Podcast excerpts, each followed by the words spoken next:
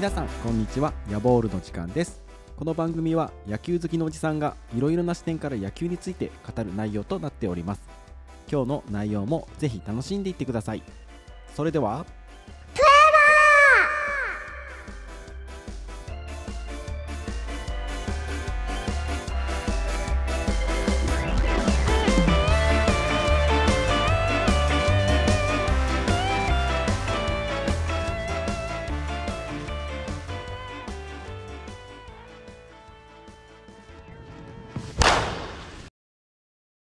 皆様改めましてこんにちは。ヤボールの時間です。今日は今日8月14日ここまでの夏の甲子園の話をしたいと思います。つい先ほどですね今日の第3試合が終わりまして、えー、南北海道代表の北海高校が初出場の浜松開誠館高校を2試合連続のサヨナラで破ったというようなところですね。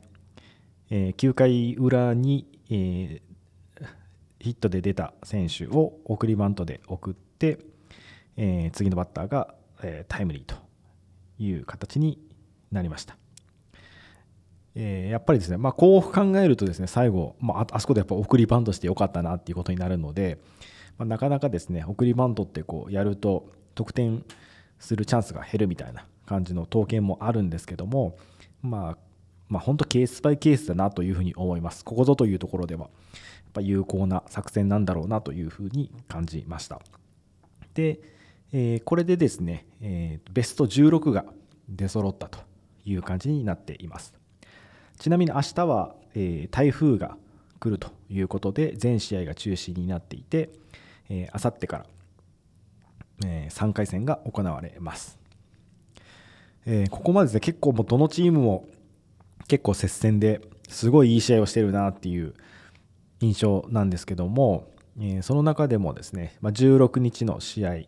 の予定である、えー、広島広陵対、えー、神奈川慶応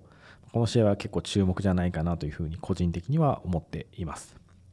その他の試合はですね長崎の創成館と沖縄の沖縄尚学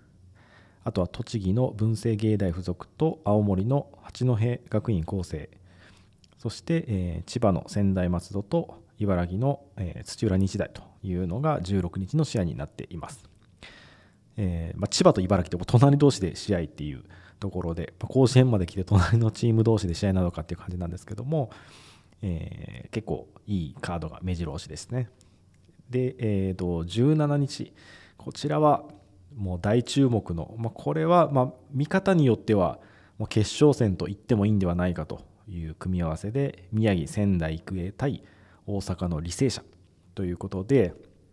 これはもうどちらも優勝してもおかしくないようなチームが揃って楽しみな試合になっています。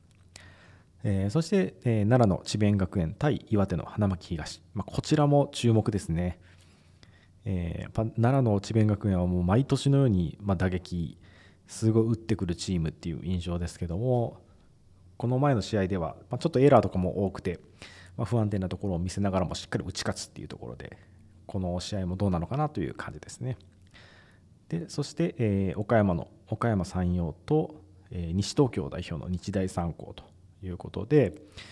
まあ、今そうですねあの僕が今住んでるのが東京になりますのでやっぱり、まあ、地元というんですかね、まあ、東京には勝ってほしいなっていうところで